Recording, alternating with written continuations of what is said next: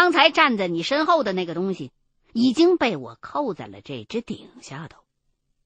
等明天天亮了，咱们去周边村里边收一个陈年的粗麻布口袋，然后套在这只顶上，再用笔蘸着朱砂封住这袋子口，找个阳光充足的地方烧了，就 OK 了。听他这么一讲，我这才算放下心来，就又问秦一恒：“那，你准备的那么长的一根红绳子？”又是怎么个说法啊？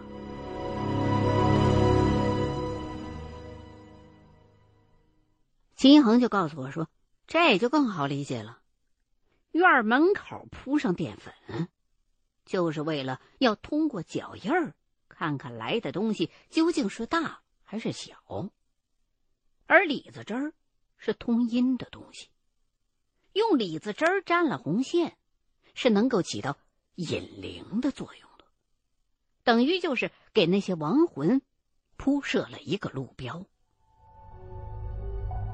至于穿在红绳中间的五谷杂粮，一来可以辟邪，二来可以祭奠恶鬼。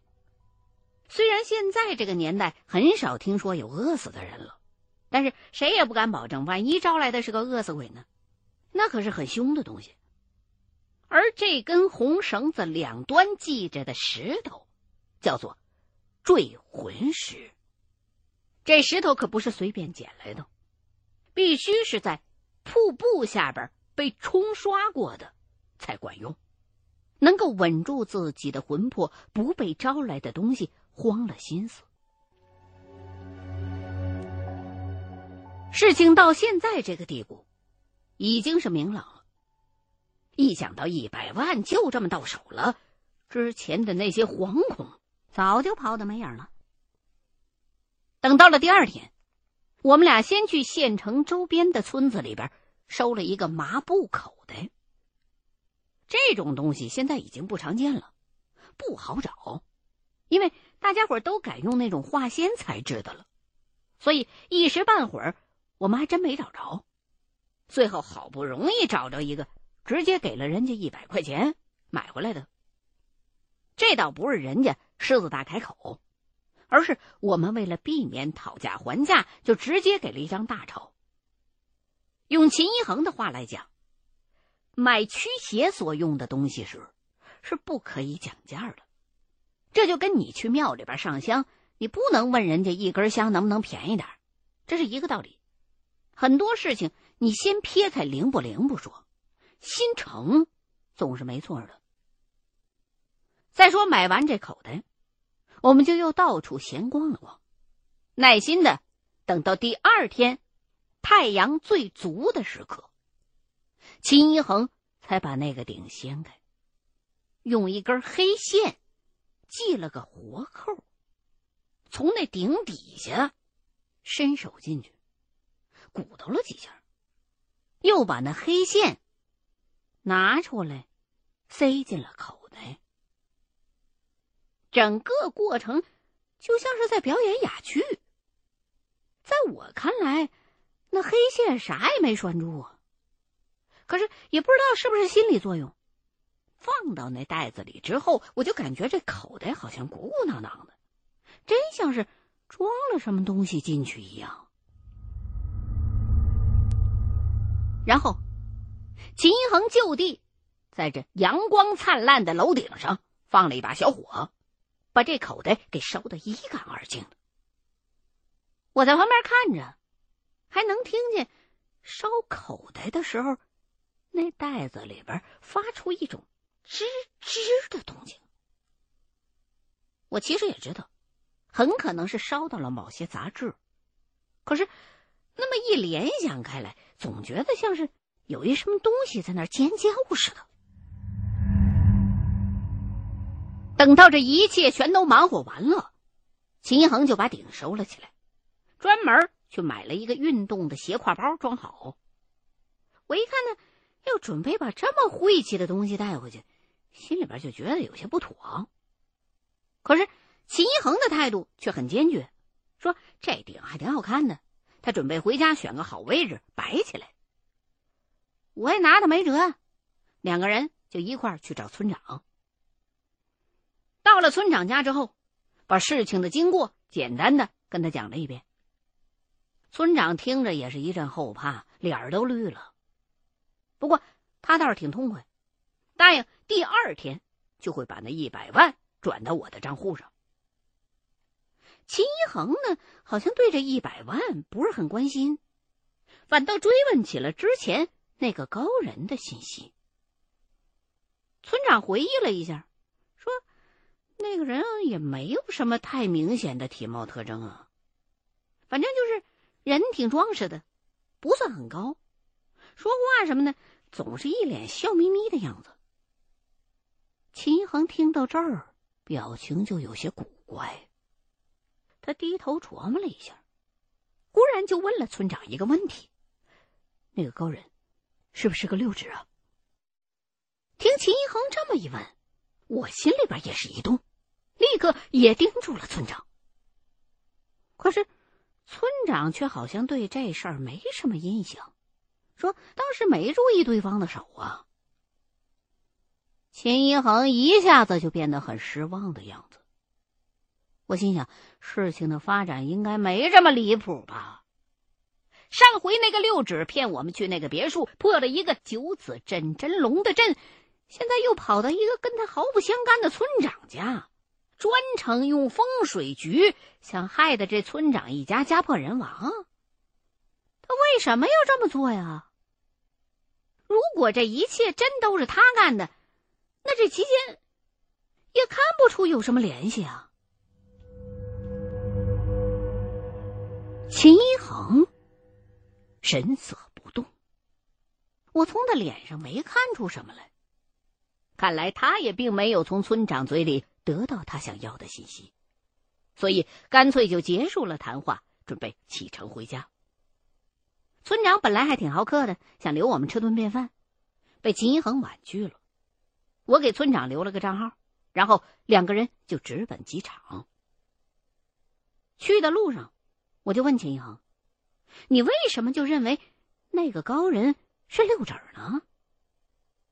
秦一恒摇了摇头，说：“他只是猜测而已，因为把之前的经历总结起来看，那个六指肯定也是个懂行的。而这一行里，不能说互相都认识，可起码也都能略知对方一二。这个六指。”他之前就从来没有听说过那种风水局，看似简单到只需要搬动一些家具，调整一下家居的摆件还有搭配的颜色，可细究起来，没有一定的本事，真就弄不成这个。所以他就冒着猫的问了一句，结果也没问出什么答案来。秦一恒说了这一大堆。可我其实基本上没听进去，因为不知道为什么，从打村长他们家出来之后，我就时断时续的有些耳鸣，得晃几下脑袋才能好点儿。可是隔不久，那耳鸣声就又出来了。我倒也没太在意，觉得可能是这几天休息不太好的缘故吧。正想着回家是不是得吃点六味地黄丸之类的药啊？记得看广告上说这是管治耳鸣的。秦一恒却忽然叫司机挑头说不去机场了，改坐大巴。我一问才知道，原来是他担心呢，一会儿带着这个鼎可能过不了安检。我这才想起来，那鼎还在他包里呢，就央求他拿出来让我再看看。秦一恒犹豫了一下，没答应。反而把那包往他自己身边又移了移。我一看他这架势，心说：难道是个古董？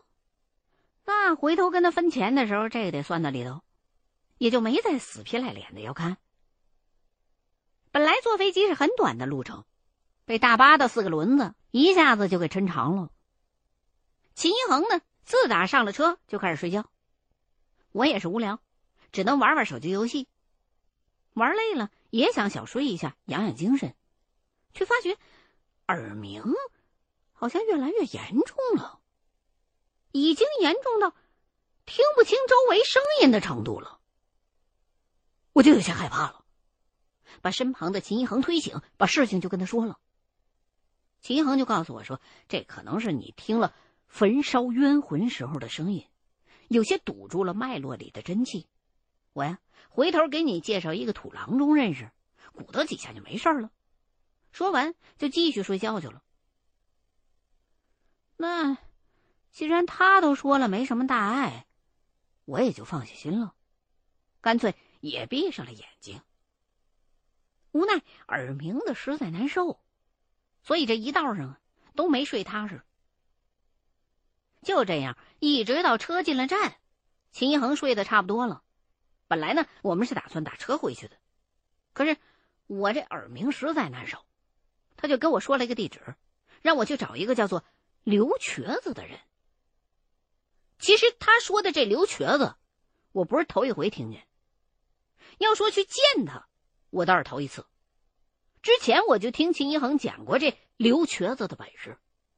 据说呀，这人有治疗各种疑难杂症的偏方，比电视剧里那个什么神医喜来乐还有能耐。秦一恒还给我举例讲了几个刘瘸子治好的经典的病例，不过我没太大兴趣，因为对于这种偏方能治病的可信度，我不是很看好。我觉得，如果偏方管用的话，肯定会引来做医药的公司根据这个偏方去研制相关的药品的。商人嘛，都是逐利的，何况那些做大生意的，肯定也都是能抓住商机的人。所以，要是偏方真好使的话，他们那些人不可能对此视而不见的吧？现在秦一恒既然叫我去，那么这刘瘸子肯定还是靠谱的，而且我也是真的想见他一面。因为我挺好奇，见过阎王爷真身的人究竟是啥样的。我之前听秦一恒讲过，这刘瘸子原来他不缺，最早是有正经工作的，朝九晚五上班。十几年前的一个夏天，天特别热，刘瘸子刚下了夜班，家里边又闷得让人睡不着觉，他就干脆。铺了个凉席，躺到了当时他们家平房的那房顶上。可是这一觉睡下去，竟然就没再醒过来。家里人都以为他死了，哭天抢地的，都准备要火化了，哎，他又活过来了。醒过来之后，他就跟家里人说自己被勾魂的小鬼给抓走了，说他是什么大恶之人，然后啊。就被带到阴曹地府的大堂上去接受审问，结果人家阎王爷看了他几眼，发现是勾错魂了，就又让小鬼把他给押回来了。他也害怕呀，本来就吓得尿了裤子，眼瞅着跟着小鬼回来，都走到家门口了，他怕那小鬼变卦，没等那小鬼把他脚上的铐子全都解开，就直接往家门里边扑进来了。结果等到一醒过来，那只没被解开铐子的脚。就平白无故的瘸了。后来也去医院查了，大夫也说不出个所以然来，就把他这病当成是静脉曲张治了一阵子，也没见好。从那以后就落下了“刘瘸子”这么个外号。这当然都是刘瘸子的一家之言，谁也分不出个真假来。死而复生这种事儿，你抛开玄学不说，科学上是有所谓的。假死状态的，所以这也不是什么新鲜事儿。可是，这刘瘸子后来的经历就很离奇了。据他讲，瘸了之后，他心情非常的低落，整天的做梦，心神不宁。有那么一天晚上，他就梦见之前勾他魂的那小鬼又回来找他来了，责怪他。不应该太心急。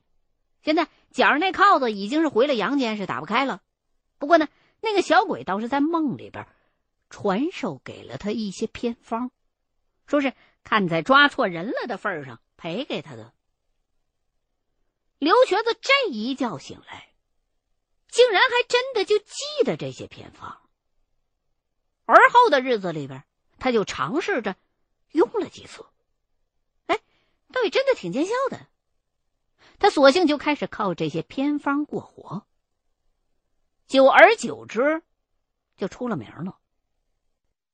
我寻思着，这刘瘸子多半是为了给自己长身价，所以编出了这么个邪乎的故事。可是甭管真假，我去见了他再说，大不了他给我稀奇古怪的东西，我不吃不就得了吗？于是我拿着刘瘸子的地址，直奔他们家。他住的位置，没我想象的那些世外高人那样住的有多么偏，反而就在一个很繁华的地段上。只是房子有些老，据说呀，很多开发商都想要这块地皮，可是拆迁的补偿款太高了，谈不拢，所以就一直这么搁置着。没费多大功夫，顺着门牌号就找到了刘瘸子的家。走到门口才看见他们家门上啊，其实已经用红纸写着一个刘姓的名字，估计是把他的本名当做招牌了。敲了门之后，出来应门的就是刘瘸子本人。他这长相倒是让我有些意外，看起来很敦厚。我就开门见山，把自己的来意跟他说了，他就点点头，说：“这不难办，您在客厅里边等一会儿，我进去准备一下。”他这么一说，我还有点紧张，想着他会不会进屋拿出一些奇形怪状的东西来。然后让我吃下去。一边这么想，我就一边打量了一下他家里的摆设。做这行这么久了，我现在都已经成了职业习惯了。我发现这客厅啊，规制的倒是挺干净。里角还坐着一小神龛，供着一尊不知道是什么的神仙。我挺好奇呀，就站起身来过去看。才发现是一尊佛像，只是这尊佛像很奇怪的被反着供在佛龛里头，脸儿冲着墙，背朝着外。哎呀，我心里就直犯嘀咕，这这不是对神仙大不敬的做法吗？他就这么明目张胆。这不怕遭报应？虽然我对这些供奉之类的注意事项不是很了解，但之前听秦一恒偶尔说过几句，说是这种神仙像是不能说买来的，只能用尊称说是请回来，而且请回来的日子还有说头，必须得按照黄历选一个适宜请神的日子。而对于请哪尊佛像，其实啊。也是有说法的，就是当你走进神像的那店里头，扫过一眼，觉得哪一尊是在冲着你笑，就证明那一尊是跟你有缘的，你就要请这一尊回来才能灵验。这说的似乎很离谱，可其实很多人都声称看见过神像笑。基本上这一批神像都是一个工艺模具做出来的。不可能出现哪一尊会在笑，哪一尊就不笑了的情况，所以啊，我觉得这很可能是一种心理作用。正这么乱想着，刘瘸子已经从哪里屋出来了，手里边拿着一包针，过来，让我转过去，坐好，再从装针的这布托上抽出来一根，一只手按住我脑袋，叫我别动，然后用指头。在我脖子上比划了几下，就一针戳下去了。这一针，并没有我想象当中那么疼，反而真的感觉耳朵里边的压力减轻了一些。刘瘸子就又用手指头从那针眼里边挤出一些血来，然后就告诉我说：“好了。”哎，我晃了几下脑袋，发现。耳鸣的确是消失了，没想到他真是挺神的。我坐起身来之后，就不由得又多看了他两眼。刘瘸子倒没说什么，站起身来又重复告诉我一遍，说好了，也不提收钱的事儿，转身就要回屋里去。我一看这人还真有些本事，就忍不住想跟他多聊几句，攀谈攀谈。他听见我打招呼，就又坐回来了。我们就有一搭没一搭的开始闲聊。说是闲聊，其实多半只是我问他一些我很好奇的事儿，他呢倒也不嫌烦，事无巨细的给我解释了一番。他这一解释，我才知道，人家的厉害之处，不是在偏方上头，而是他会治翻。这个翻是翻跟头的翻。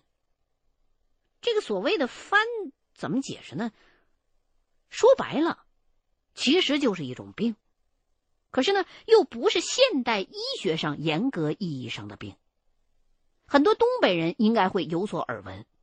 所谓的这种翻，大体上分为三十六种，有轻有重，有急有缓，症状也都不一样。可是用常规的医疗手段解决不了，病人只能去找这些会治翻的人来治。因为某些翻是会危及人的性命的。具体这个东西为什么被叫做翻，已经无从考证了。我个人呢，倒是倾向于这些病症类似于小狗长大期间会有一次俗称叫翻肠的过程。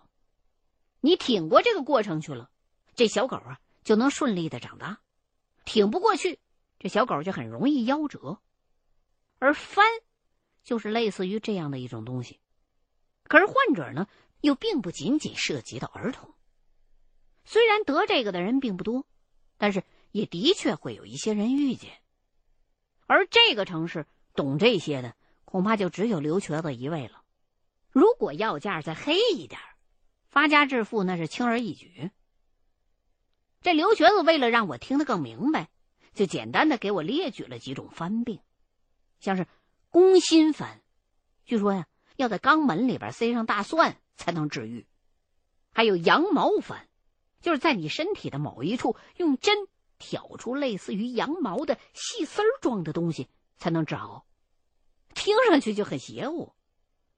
跟他聊了这么一会儿，我倒是长了不少见识，就顺着这话茬问道：“说你们家那佛像为什么是背朝着外头啊？”